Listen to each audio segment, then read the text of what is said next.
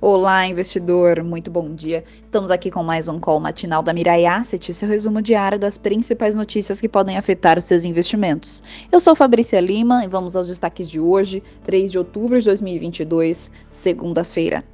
Iniciamos a semana mobilizados pela cena político-eleitoral, depois da definição de Bolsonaro em 43% e Lula em 48% em segundo turno.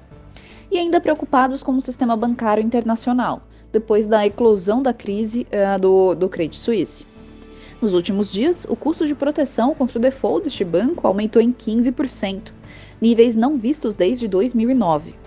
De dentro do banco, o que se comenta é que a situação é crítica e uma reformulação se mostra inevitável.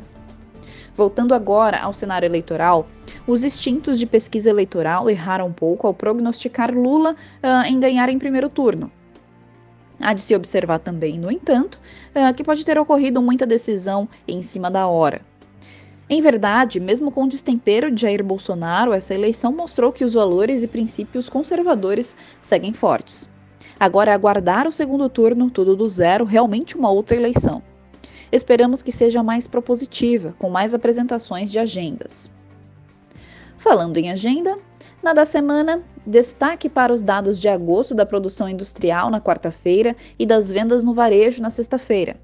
Hoje sai o IPCS de setembro, a zerar da deflação de agosto. Amanhã, na terça-feira, sai o resultado fechado do IPC-FIP e na quinta-feira o IGPDI. Na tarde de hoje, temos a balança comercial de setembro, prevista em superávit comercial de 4,8 bilhões, uh, elevando em quase 10%, contra 4,1 bilhão, uh, bilhões em agosto. No exterior, o payroll é o indicador em destaque da semana, na sexta-feira, apontando moderação no nível de emprego. Previsão é da criação de 275 mil vagas de trabalho em setembro, abaixo da de agosto, em 300, 315 mil. Já a taxa de desemprego deve se manter no patamar de agosto, em 3,7%, quando subiu uh, contra julho, em 3,5%. Hoje sai nos Estados Unidos o PMI industrial de setembro, medido pela S&P Global. E os investimentos em construção em agosto também. Rafael Bostic, uh, Thomas Barkin e Esther George, diretores do Fed, fazem discurso. Na zona do euro, a primeira-ministra do Reino Unido, Liz Truss, discursa em evento uh, quarta-feira sob pressão. Metade dos britânicos querem sua renúncia. Amanhã, terça-feira, sai o PPI de agosto na zona do euro e Lagarde uh, participa de evento.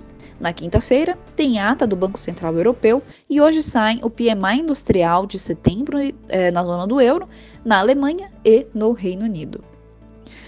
Agora vamos à abertura das bolsas e commodities. Na Ásia, as bolsas de valores fecharam em alta, com Nikkei com um aumento de 1,70% e Xangai está fechado. Na Europa, as bolsas abriram em queda, com Londres em menos 0,58%, Alemanha em menos 0,50% e França em menos 0,84%. Nos Estados Unidos, os futuros das bolsas de valores abriram fracas, com Dow Jones em mais 0,21%, S&P em menos 0,04% e Nasdaq em menos 0,46%. Petróleo WTI com aumento de 4,13% a 82,69 eh, dólares o barril. Petróleo Brent com aumento de 3,79% eh, em 88,28 dólares o barril. E o minério de ferro uh, o Dalian, em um aumento de 0,07% a 101,73 dólares a tonelada. E esses foram os destaques de hoje. Espero que vocês tenham um ótimo dia, uma ótima semana, ótimos negócios e até mais.